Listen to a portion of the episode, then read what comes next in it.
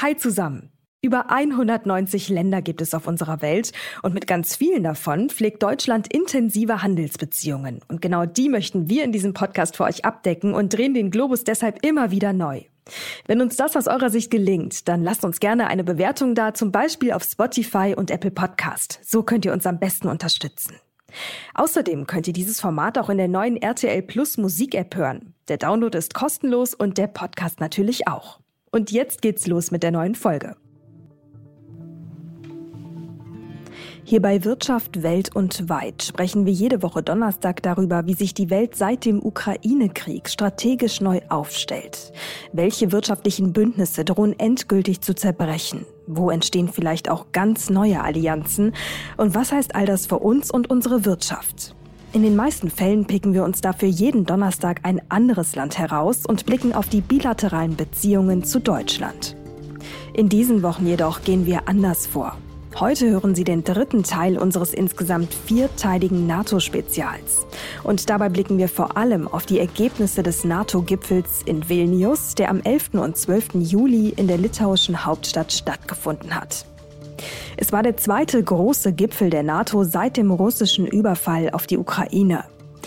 Und natürlich war Putins Angriffskrieg auch das bestimmende Thema des Treffens. Dabei stehen die 31 Mitgliedstaaten klar an der Seite der Ukraine. So sicherten sie dem Land weitere Unterstützung in Form von Waffen, Munition und Geld zu, und zwar so lange, wie es nötig sei. Was es jedoch nicht gab, war eine offizielle Einladung der Ukraine zur NATO für die Zeit nach dem Krieg. Zwar heißt es in der Abschlusserklärung, die Zukunft der Ukraine sei in der NATO, doch eine Einladung, die sei eben erst möglich, wenn die Verbündeten sich einig und alle Voraussetzungen erfüllt seien. Was genau heißt das nun? Darüber sprechen wir heute mit der ehemaligen NATO-Strategin und Buchautorin Stefanie Babst. Frau Babst war 22 Jahre lang in verschiedenen hochrangigen Führungspositionen im internationalen Stab der NATO in Brüssel tätig. Wenn es um die NATO geht, weiß sie also ganz genau, wovon sie spricht. Aktuell arbeitet Frau Babst als strategische Beraterin und als Publizistin. Ich bin Mary Abdelaziz Ditzo, Journalistin und Leiterin für den Bereich Wirtschaft und Innovation bei NTV.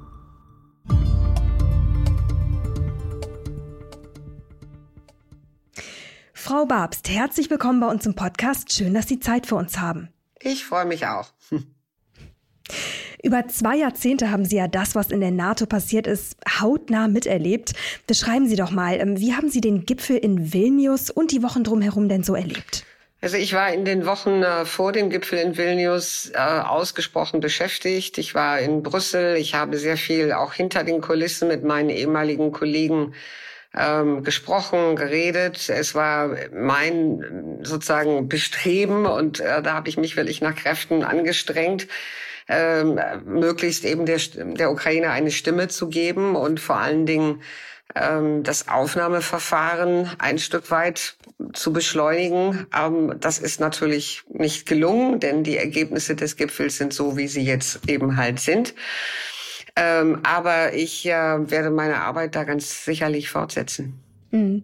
Sie haben den Gipfel im Vorfeld als ähm, oder beziehungsweise danach als strategische Nullnummer bezeichnet. Was genau hat Ihnen denn gefehlt? Also was hätte, was hätten Sie sich vom NATO-Gipfel in Vilnius noch erhofft? Also es kommt ja immer ein bisschen darauf an, wie man den Krieg Russlands gegen die Ukraine betrachtet. Ähm, wenn man ihn als einen Krieg betrachtet, der auch etwas mit uns selber zu tun hat, also mit unseren eigenen Interessen, ähm, dann hätte man in meinen Augen wirklich als Minimum eine Einladung zu Gesprächen, zu Beitrittsgesprächen an die Ukraine geben müssen. Und das hat man nicht gemacht, weil man, wie ich finde, immer noch äh, dem Krieg äh, distanziert gegenübersteht. Man unterstützt die Ukraine zwar militärisch, finanziell und mit wirtschaftlichen Mitteln. Aber man lässt die Ukraine weiter alleine auf dem Schlachtfeld kämpfen. Und man ist nicht bereit, etwas einzuführen, was ich mal als einen strategischen Game Changer bezeichnen würde, mhm. also sozusagen eine neue Dynamik einzuführen, die das äh, terroristische Regime in äh, Moskau tatsächlich dann auch in seinem Verhalten irgendwie beeinflussen würde. Und das ist alles nicht passiert, sondern die NATO hat sich letztendlich darauf beschränkt, in Vilnius noch einmal das zu wiederholen, was sie bereits vor 15 Jahren beschlossen hat, nämlich dass die Ukraine eines Tages, eines schönen Tages Mitglied wird, aber sie hat nicht gesagt, wann und unter welchen Bedingungen. Hm, jetzt kann man natürlich auch andersrum argumentieren und sagen, ähm, die NATO wollte ja nicht mehr Öl ins Feuer gießen, die Lage nicht eskalieren lassen. Ähm, wie stehen Sie denn diesem Argument gegenüber? Ja, ich höre dieses Argument natürlich sehr, sehr häufig. Äh, für mich ist es nach wie vor nicht überzeugend, weil ich finde, es nicht, ähm, es sollte nicht darum gehen, dass wir permanent schauen, was eventuell Russland weitermachen würde, sondern wir im Westen als Unterstützer der Ukraine müssten wirklich deutliche strategische Signale, deutliche rote Linien an Präsident Putin setzen. Denn es ist ja ganz offenkundig, äh, dass wir den Krieg mit all dem, was wir tun, nicht wirklich ähm, beeinflussen können, dass wir sozusagen äh, das strategische Rational von Präsident Putin nicht beeinflussen. Und das tun wir bereits seit neun Jahren nicht, denn der Krieg hat ja nicht am im Februar 2022 begonnen, sondern bereits 2014. Und 2014 ist jetzt mittlerweile schon ein Zeitpunkt, der sehr lange zurückliegt. Und deswegen wäre ich in der Tat sehr dafür, dass wir die politische Entschlossenheit und auch die strategische Weitsicht aufbringen, mhm. da sozusagen mal wirklich einen Gamechanger reinzubringen. Ja, Sie haben gerade 2014 die Krim-Annexion angesprochen. Ähm, warum ist die NATO denn da nicht aktiver geworden? Warum erst jetzt? Die NATO war 2040 komplett überrascht von der illegalen Annexion Russlands, der Krim und Teile der Ostukraine. Ähm, sie waren ähm, die Verbündeten zu dieser Zeit nach wie vor der Meinung, sie müssten an der strategischen Partnerschaft mit Russland festhalten. Ich habe das immer wieder als Autopilot bezeichnet und werde das auch weiterhin so tun, denn es gab ähm, um 2014 und auch in den äh, Jahren danach auch dort keine Bereitschaft der Verbündeten, einen strategischen Paradigmenwechsel einzuführen. Man hat zwar nach 2014 die eigene Verteidigungsfähigkeit und Abschreckungsfähigkeit ein kleines bisschen erhöht. Aber viele Verbündete, darunter natürlich auch zuvörderst die Bundesrepublik Deutschland, haben das Verhältnis zu Russland noch nicht einmal überprüft. Sie haben wirtschaftlich, energiepolitisch und auch militärisch nach wie vor enge Beziehungen zu dem Aggressor Russland unterhalten. Und das war in meinen Augen wirklich fatal. Hm. Das bedeutet aber auch im Umkehrschluss, ähm, wenn ich Sie richtig verstehe, wenn es nach Ihnen gegangen wäre, dann wäre die Ukraine der NATO jetzt schon beigetreten und die NATO wäre damit aber ja auch direkt Kriegspartei gewesen. Ist das nicht gefährlich?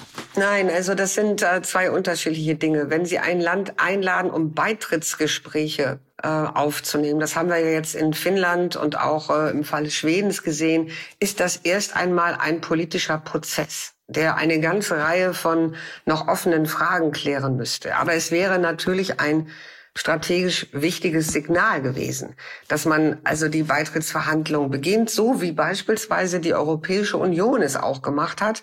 Äh, zu Beginn des Krieges haben die Ukrainer darum geworben, ähm, dass sie aufgenommen werden als Beitrittsaspirant äh, der Europäischen Union. Und das haben nach wenigen Monaten die EU-Staaten auch gemacht und haben dann letztendlich begonnen, diese Beitrittsgespräche zu führen als nach wenigen Monaten im Juni 2022 diese Entscheidung fiel, hat, äh, ich kann mich nicht erinnern, niemand irgendwie besonders hysterisch reagiert und gesagt, oh mein Gott, jetzt wird also Russland ganz furchtbar schlimme Dinge tun, die es ohnehin ja tut. Und dann bleibt aber ja trotzdem noch die Frage offen, ähm, also ich meine, es gibt jetzt keine offizielle Einladung, aber warum? Also was glauben Sie, was ist denn der Grund dafür, dass ähm, Jens Stoltenberg und Co. da so so passiv reagiert haben, so zurückhaltend? Es gibt äh, in den Reihen der Verbündeten, insbesondere bei den großen Verbündeten, schlicht keinen politischen Willen. Und das betrifft insbesondere die Vereinigten Staaten von Amerika. Äh, US-Präsident Biden ist natürlich ähm, ein Befürworter äh, der Ukraine und hat sich äh, ganz zweifelsohne auch in den letzten Monaten äh, angestrengt, also die großen militärischen Unterstützungspakete für die Ukraine auf den Weg zu bringen. Das sei ihm da, ähm, sag ich mal, muss, muss man ihm zustehen. Das hat er hat er gemacht und wird er wahrscheinlich auch weiter tun. Aber äh, Präsident Biden ist auch ein Autor der sogenannten Reset Policy unter Obama. Er war damals ja der Vizepräsident von Barack Obama.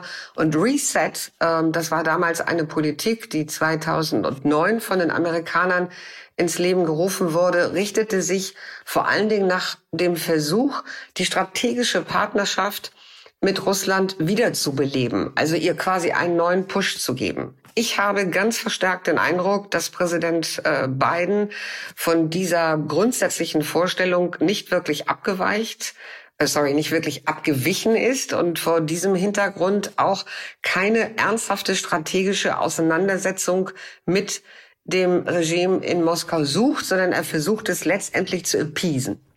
Das müssen Sie aber nochmal erklären, weil im Grunde genommen stehen doch alle Zeichen, bis auf den, ähm, nicht, die Nicht-Einladung der Ukraine in die NATO, stehen doch alle Zeichen, gerade von Seiten der USA, eigentlich in die andere Richtung. Ich meine, Sie haben es gerade schon erwähnt, sie unterstützt massiv, sie ist auch politisch, ähm, was das politische System, Demokratie angeht, ganz zu 100 Prozent auf der Seite der Ukraine unterstützt mit immer neuen Paketen. Ähm, wieso entspricht das nicht dem politischen Interesse der USA aus Ihrer Sicht, dass die Ukraine diesen Krieg gewinnt und wie Sie dabei maximal unterstützen? Ich denke schon, dass äh, Präsident Biden äh, und sein Team ein Interesse daran haben, dass die Ukraine diesen Krieg gewinnt. Aber keiner äh, aus der Administration steht auf diesem Schlachtfeld sondern diejenigen, die kämpfen, diejenigen, die sterben, diejenigen, die zerstört werden, diejenigen, die in Luftschutzbunkern hocken und, äh, und versuchen, sich vor diesem Trommelfeuer von Raketen und Drohnen russischer Art zu schützen, das sind die Ukrainer. Und dann ist ja wieder die Frage, warum?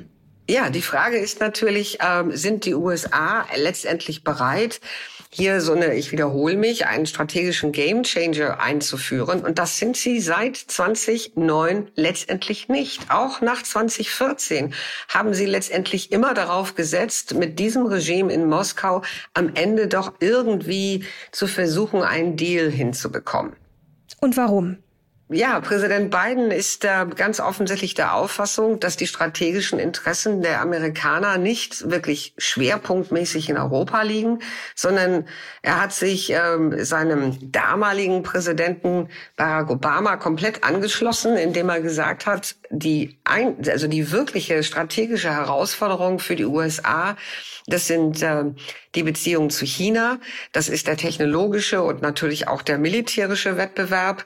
Und vor diesem Hintergrund äh, werden wir unsere, unseren Fokus eben auf den asiatisch-pazifischen Raum legen. Und äh, was sozusagen da in Europa passiert, wir wollen natürlich nicht, dass es eskaliert, aber am Ende des Tages äh, sind die Amerikaner nicht bereit, sich hier wirklich, äh, sag ich mal, auch militärisch zu engagieren.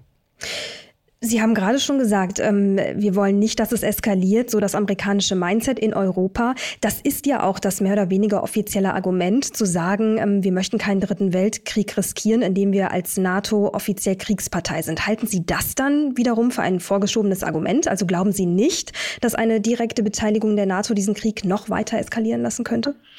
Also ich denke, man muss schon ein bisschen differenzieren zwischen diesem Armageddon-Szenarium, was immer irgendwie gleich genannt wird, Dritter Weltkrieg, und ähm, das, was ich versuche hier nun schon seit einiger Zeit auch äh, zu argumentieren, zu sagen, wir müssen eine Möglichkeit finden, dieses Regime in Russland wirklich auch abzuschrecken. Wir tun es nicht. Wir tun es nicht, denn es geht jeden einzelnen Tag weiter, nicht nur in der Ukraine mit dem russischen Angriffskrieg, sondern auch mit Russlands Destabilisierung in den anderen Nachbarstaaten. Und wenn man jetzt versuchen würde, ähm, Präsident Putin wirklich eindeutig äh, zu äh, sagen und zu zeigen, also bis hierhin gehst du und nicht weiter. Wir sind wirklich fest entschlossen, die Ukraine aufzunehmen. Äh, und das nicht an einem Tag X, der in der fernen Zukunft liegt, sondern wir fangen jetzt wirklich auch mit Beitrittsgesprächen an dann sagt man quasi im Umkehrschluss auch zu Russland, du hast die Wahl. Du kannst, mhm. lieber Präsident Putin, einen Krieg sozusagen mit der NATO riskieren, das wirst du nicht tun wollen, weil du nicht selbstmörderisch bist und vor allen Dingen, weil du weißt, dass die militärischen Fähigkeiten Russlands äh, dafür gar nicht ausreichen. Und du hast äh, auf der anderen Seite die Möglichkeit, dich dann auch wirklich aus der Ukraine zurückzuziehen und um dich um deine eigene strategische äh, Interessenslage zu kümmern in der russischen Föderation. Das wäre sozusagen die mhm. Wahl, vor die man eigentlich Präsident Putin stellen müsste. Und das tun wir nicht. Und ein ganz spannender Punkt dabei ist ja, wenn die NATO dies tun würde, also Putin rote Linien aufzeigen, dann müsste sie ja rein, ähm, rein vom Militär her gleich auf sein, mindestens mit Russland. Lassen Sie uns mal darüber sprechen. Wie stark ist die NATO wirklich im Vergleich zu Russland? Also die NATO hat etwas mehr als drei Millionen Soldaten. Ähm, wenn sie alle, sag ich mal, einsatzfähigen Streitkräfte der 31, hoffentlich bei 32 Mitglieder zusammenziehen. Das bedeutet natürlich nicht, dass alle diese Streitkräfte auch sofort kriegstauglich und einsatzbar sind, aber im konventionellen Bereich äh, in den sogenannten fünf Domains, also zu Land, zu Luft, zur See, ähm, im Weltraum und auch im sogenannten Cyberspace, ist die NATO da wirklich sehr, sehr, sehr gut aufgestellt und hat über viele Jahre ihre Möglichkeiten und äh, Mittel auch verbessert, dass die Streitkräfte ihrer Mitglieder auch effektiv zusammenarbeiten können. Also wir haben tatsächlich, ähm, denke ich mal, sehr überzeugende ähm, militärische Möglichkeiten, ähm, aber wir sind eben unterm Strich nicht bereit, die auch nur sozusagen in Erwägung zu ziehen, außer eben für unsere eigene Verteidigung. Und ich komme noch mal auf diesen Punkt zurück, wenn wir den Krieg in der Ukraine betrachten als eine Auseinandersetzung zwischen Russland und der Ukraine, dann kommen Sie wahrscheinlich tatsächlich zu dem Schluss und sagen, okay, das sind hier zwei Staaten, die miteinander Krieg führen. Wir können der einen Partei helfen, aber eigentlich hat das mhm. nichts mit uns zu tun. Ja, aber lassen Sie uns ruhig da noch mal ein bisschen tiefer reingehen. Sie haben ja gerade beschrieben die Leistungsfähigkeit der NATO insgesamt. Wie sieht denn die Leistungsfähigkeit des russischen Militärs im Vergleich aus? Hätten wir da gute Chancen? Nur mal, um das auch mal wirklich durchzuspielen. Was würde es bedeuten? Also ich möchte diese, ich sage mal so, ich finde diese Frage, die suggeriert, dass ich argumentiere, wir würden sozusagen jetzt ähm, eine militärische Auseinandersetzung mit Russland suchen. Und das ist nicht das, was ich hier versuche, die ganze Zeit zu sagen. Äh, die russischen Streitkräfte sind also numerisch rein im konventionellen Bereich den der NATO unterlegen. Und wir haben, ich denke mal, insbesondere im geheimdienstlichen Bereich mittlerweile also zumindestens einige Vorstellungen darüber, was ähm, die äh, russischen Streitkräfte bereits auch schon verloren haben. Wir haben kein komplettes Lagebild. Also das ist, glaube ich, äh, auch ein wichtiger Punkt.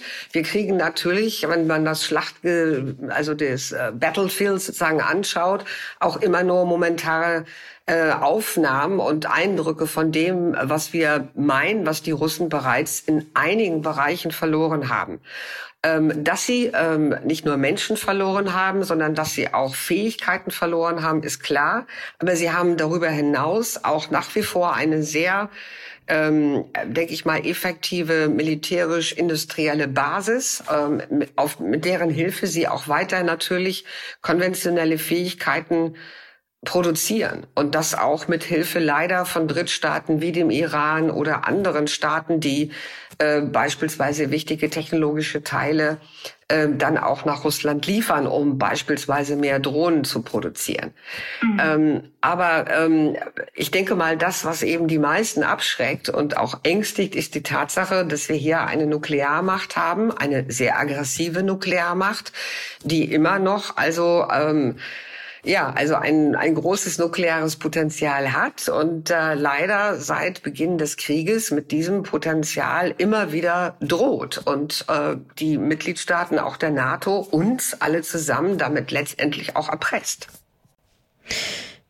Was glauben Sie denn, welches Signal geht für Russland von diesem neulichen Gipfel aus in Vilnius? Ich bin also ziemlich zuversichtlich, dass äh, Russland also schon im Vorfeld, in den Wochen davor, ähm, sehr gut einschätzen konnte, äh, was am Ende des Tages da auf dem Papier in diesem Kommuniqué auch stehen wird. Und ähm, das bedeutet, wenn man das aus einer russischen Sicht interpretiert, dass äh, Russland zwar damit rechnen musste und muss, also dass der Westen weiter in relativ großem Maße die Ukraine militärisch unterstützt, aber dass letztendlich also auch jetzt nach Vilnius ähm, Russland weiß äh, bei seinen operativen Planungen, es wird nur auf Ukrainer stoßen auf dem Schlachtfeld. Also es wird sich sozusagen nicht in irgendeiner Form mit der NATO auseinandersetzen müssen. Es muss die Präsenz der NATO nicht wirklich fürchten. Vielleicht können Sie uns auch noch mal einen Einblick geben, ähm, weil das ja wirklich eine sehr polarisierende Debatte auch ist zwischen einzelnen Mit äh, Mitgliedern der NATO. Wie groß sind denn die Differenzen innerhalb gewesen? Also vielleicht gibt, können Sie uns mal einen Blick hinter die Kulissen geben. Also die, ähm, äh, die Debatte über den Krieg in der Ukraine und wie wir uns darauf einstellen, wie wir uns verhalten, politisch, militärisch, auch ethisch, moralisch, ist eine, die in den Mitgliedstaaten, wie ich finde, sehr unterschiedlich geführt wird.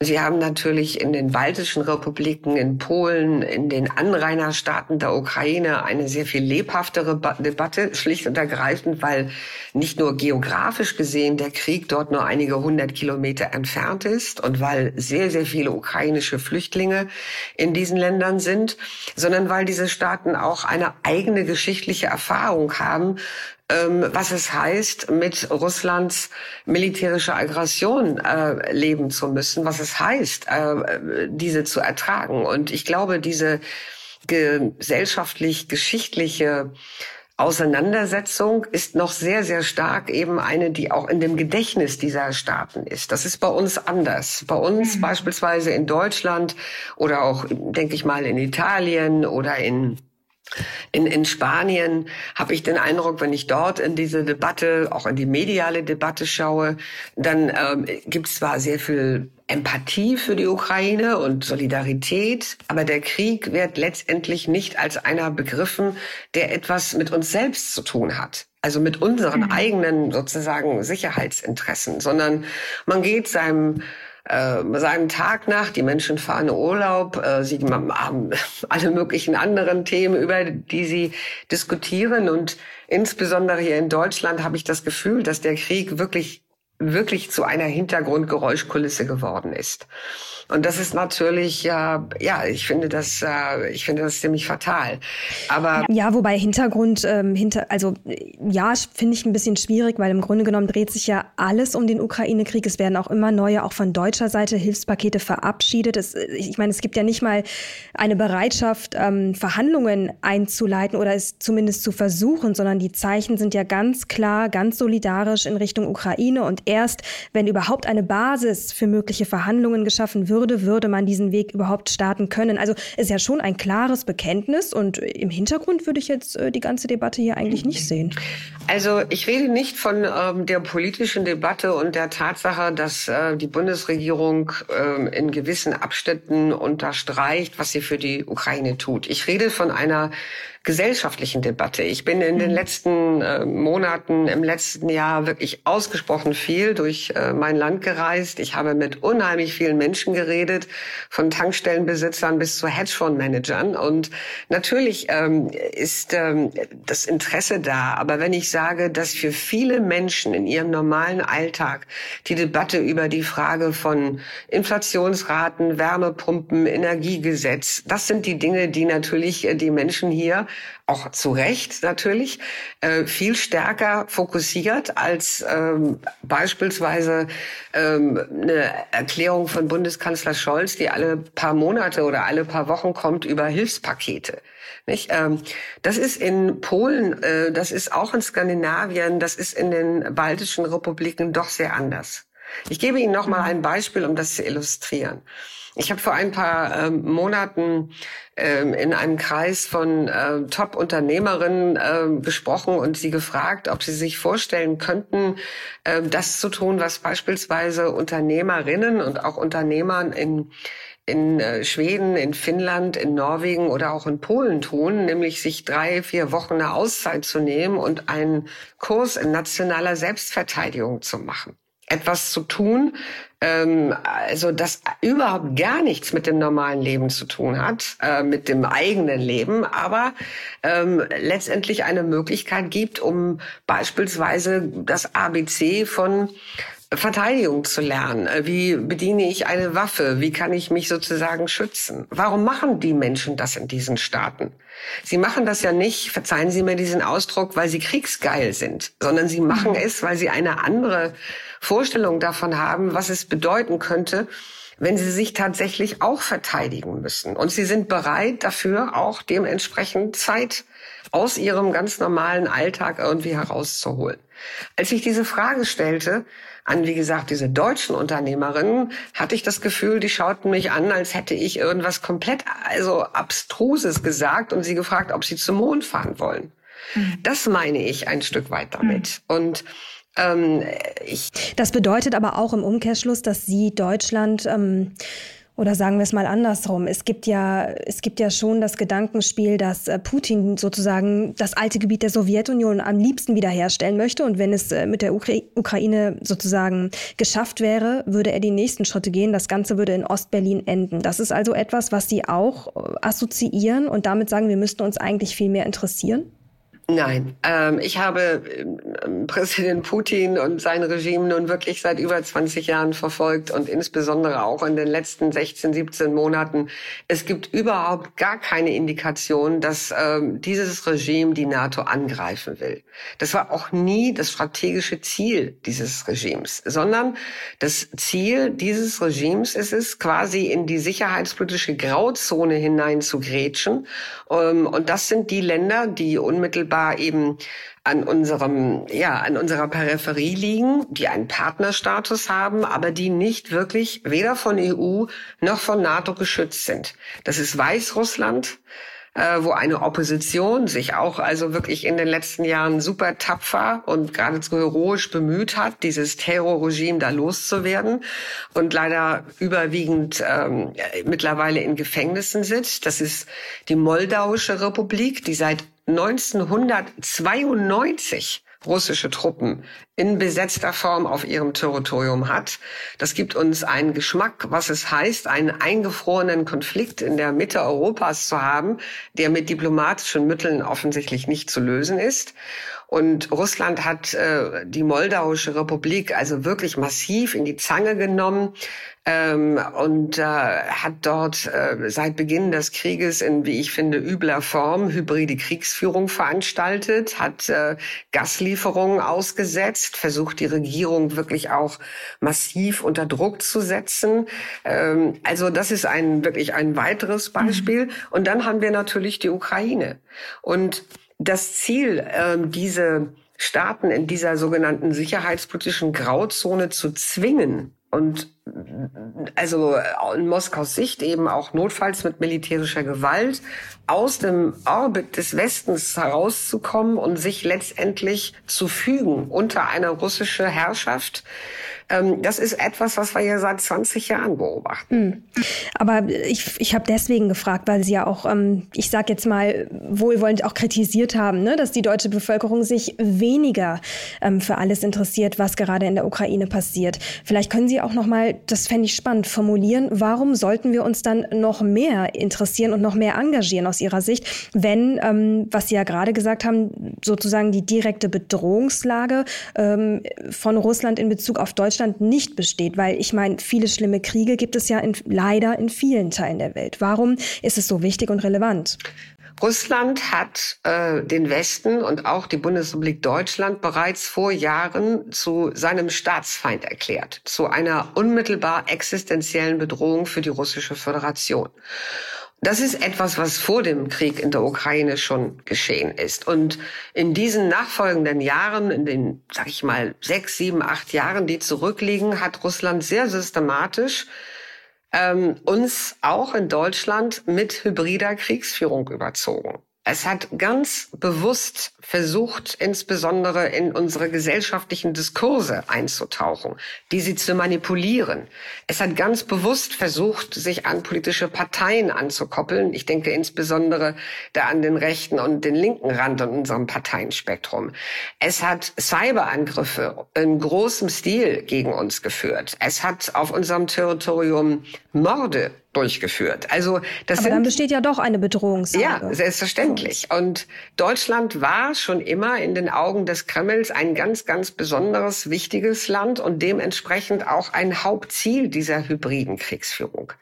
Ich erzähle das deswegen auch, weil ich finde, also wir haben, äh, wir haben sozusagen zwei Möglichkeiten. Wir können sagen, als Gesellschaft, als, als Land, als Staat, okay, das ist zwar alles sehr bedauerlich, aber wir bleiben hier weiterhin sozusagen auf Autopilot und versuchen sozusagen unsere Politik zu machen. Wir versuchen das so gut wie es irgendwie geht zu ignorieren. Oder ähm, wir setzen diesem wirklich etwas energisch entgegen. Und das, was ich konkret vorgeschlagen habe, unter anderem ja auch in meinem Buch, ist eine Eindämmungsstrategie gegenüber Russland, die ganz speziell darauf abzielt, den Aktionsradius Russlands auch in unseren eigenen westlichen Gesellschaft zu reduzieren und wirklich auf ein Minimum zu begrenzen. Russland wirklich deutlich auch international zu isolieren und mit allen unseren demokratischen Instrumenten, die wir haben, dieses Russland ähm, zurückzudrängen und natürlich auch letztendlich und die Opposition, die wenige, die es noch in Russland gibt, ähm, zu unterstützen, so dass wir am Ende des Tages vielleicht die Chance haben, dass dieser Putinismus auch wirklich zerfällt. Denn für uns das bedeutet mh, hm, das bedeutet aber im Umkehrschluss dann doch der zum Beispiel Unterschied zu anderen Kriegen auf dieser Welt, ähm, an denen wir natürlich immer, also für die wir uns immer interessieren sollten und keine Frage. Aber daneben ist der Unterschied zum Ukraine-Krieg doch eine direkte Bedrohung von Russland für Deutschland. Also es ist jetzt nicht so, dass Sie denken, da wird die Sowjetunion wiederhergestellt, aber Sie sagen schon, es sollte uns mehr interessieren aufgrund der ja, weitreichenden Bedrohungslage. Ja, selbstverständlich. Also ich kann es auch anders formulieren und sagen, ähm, in welcher Art von Europa wollen wir leben? In welchem Land wollen wir leben? Wollen wir in einem Europa leben, in dem sozusagen ein Bully, ein äh, nuklear bewaffneter Bully durch die Gegend läuft und äh, mit militärischer Gewalt versucht, die sicherheitspolitische Ordnung, all die Normen, all die Regeln, an die wir eigentlich glauben und die wir nach dem Ende des Zweiten Weltkrieges etabliert haben, ähm, zerstören will, in die Tonne treten will? Wollen wir zuschauen, wie er quasi den Nachbarn in Grund und Boden schlägt und äh, komplett zerstört? Oder wollen wir in einem Europa leben, wo es also Regeln gibt, also wo es mhm. Demokratie und Rechtsstaatlichkeit gibt? Und sind das Dinge, an die wir eigentlich auch wirklich noch glauben? Oder ist das etwas, was wir letztendlich nur irgendwie aufs Papier äh, geschrieben sehen wollen? Ich bin, Sie merken das an meiner Formulierung, natürlich mhm. für die zweite Option und bin persönlich nicht bereit, in einem Europa leben zu wollen, in dem ein durchgeknallter Putin meint, er kann das zweitgrößte Land in der Mitte Europas zerstören, ohne dass er auf eine Reaktion von uns ähm, äh, mit einer Reaktion von uns äh, rechnen muss. Was Sie gerade vorgeschlagen haben oder beschrieben haben, sagen wir es mal so, so denken natürlich die allermeisten. Es lässt sich auch hochskalieren und sagen, in welcher Welt wollen wir eigentlich leben und welche Kreise dieser ganze Krieg auch zieht. Deswegen sind sich ja auch alle einig darüber, dieser Krieg, der soll schnellstmöglich enden. Nur wie er enden soll, das ist immer die große Frage. Ähm, wie stehen Sie generell zu Friedensverhandlungen, auch mit Blick auf den Friedensclub, den Lula zum Beispiel, der Präsident ähm, Brasiliens vorgeschlagen hat? Passiert da zu wenig? Müsste man da noch mehr versuchen oder ist da gerade gar nicht die Zeit für? Und dann ist aber auch die Frage, wie kann jemals nicht die Zeit sein für eine mögliche Friedensinitiative? Also Frieden kann es ja nur geben, wenn Präsident Putin morgen sagt, das war alles ganz furchtbar, ich habe mich geirrt, ich höre auf, ich ziehe meine Truppen zurück. Punkt. Diese Wahl ist hat er so? jeden Tag, jeden einzelnen Tag. Er ist der Aggressor. Ne? Aber wäre das, das die einzige Möglichkeit für Frieden? Realistisch, äh, leider. Das, äh, davon müssen wir ausgehen. Aber ähm, ich ähm, denke, dass ähm, es Frieden in diesem Sinne nur geben kann, wenn die territoriale Integrität und die politische Souveränität des angegriffenen Staates vollständig wiederhergestellt werden kann. Und da könnte Putin niemand zu hinbewegen. Ähm, ich glaube, also es gibt natürlich sehr viele Szenarien, über die man ähm, sich Gedanken machen kann. Was äh, wird in einem Jahr sein, wenn beispielsweise auch in Russland der Fokus stärker auf die Innenpolitik wieder fallen wird wegen der Präsidentschaftswahlen? Ähm, natürlich ist ähm, nichts wirklich ausgeschlossen, muss man wirklich sagen. Auch die russische Föderation, denke ich, hat äh, äh, da wahrscheinlich noch sehr unruhige Zeiten vor sich. Wer weiß, wie sich das System in den nächsten Jahren ändert. Aber selbst wenn es einen Putin nicht mehr geben sollte, äh, sondern ein Konsortium, eine Gruppe von Statthaltern oder einen Nachfolger, gehe ich davon aus, also dass ein solcher Nachfolger aus dem Pool der Putin Loyalisten gewählt wird. Und ein solcher. Mensch äh, wird mit allergrößter Wahrscheinlichkeit, selbst wenn er bereit ist, äh, die Truppen anhalten zu lassen, nicht ohne weiteres äh, die feindsinnige Haltung zum Westen aufgeben. Letzte Frage an Sie, Frau Babs. Ähm, was würden Sie sagen, der NATO-Ukraine-Rat, der ja nun ins Leben gerufen wurde? Was kann der leisten? Was kann der? Ich bin mir nicht sicher, was der leisten kann. Ich war, ja, wie Sie wissen, sehr lange bei der NATO und habe in dem alten äh, Rat oder vielmehr der alten Kommission, die 1997 geschaffen worden ist, der NATO-Ukraine-Kommission, ähm, sehr viel gearbeitet. Ich habe auch einige eigene wenn Sie so wollen, Komitees, ähm, also Fachausschüsse mitgeführt. Ich war diejenige, die unter anderem auch jahrelang verantwortlich war für unser Office in Kiew. Ähm, und ich erinnere mich während der Zeit natürlich sehr gut daran, ähm, dass das Spektrum der Themen, die wir dort mit der Ukraine aufgenommen haben, ausgesprochen breit waren. Da ging es um Verteidigungssektorreform, die Demokratisierung von Streitkräften, die Interoperabilität der ukrainischen Streitkräfte mit denen in der NATO. Da ging es um Korruption und so weiter und so fort. Es gab viele, viele, viele Programme. Wenn ich mir jetzt anschaue, was der neue Rat leisten soll, dann sehe ich, dass die Themen absolut identisch sind. Also es sind die gleichen Themen, also die äh, besprochen werden sollen. Und es ist auch dasselbe Format, denn hier sitzen nach wie vor 31 Mitgliedstaaten am Tisch und die Ukraine sitzt auch mit an diesem Tisch, aber sie sitzt dort als Partnerstaat und nicht als Beitrittsaspirant äh, oder als Vollmitglied. Äh, da sind wir ja noch lange nicht, aber wenn sie beispielsweise den Status eines Beitrittsaspiranten bekommen hätte, dann wäre das natürlich eine Aufwertung gewesen. So sehe ich im Vergleich jetzt zu dem früher existierenden Gremium keine wirkliche, ähm, keine wirklichen Unterschied. Frau Babst, und damit ganz herzlichen Dank für Ihre Zeit und für das Gespräch. Das war der dritte Teil unseres NATO-Spezials. Nächste Woche geht es hier bei uns weiter und wir blicken auf nichts Geringeres als die Zukunft der NATO. Schweden wird ja nun Teil des Bündnisses werden. Die Türkei hatte lange blockiert, dann aber letztlich eingelenkt. Was genau das bedeutet, warum die Türkei eingelenkt hat und wie es mit der NATO in Zukunft weitergehen könnte, darum wird es im vierten Teil unseres Spezials gehen. Redakteure dieses Podcasts sind Andrea Sellmann, das NTV Telebörsenteam und ich, Mary Abdelaziz Ditzo. Produziert wird dieses Format von Wei Quan aus dem Team der Audio Alliance. Falls noch nicht geschehen, freuen wir uns natürlich über eine kurze Bewertung von Ihnen, am besten auf der Podcast-Plattform Ihres Vertrauens. Außerdem haben Sie jederzeit die Möglichkeit, uns Lob, Kritik oder Themenvorschläge zu schicken, am besten per E-Mail an www.ntv.de. Danke fürs Zuhören und bis zum nächsten Mal.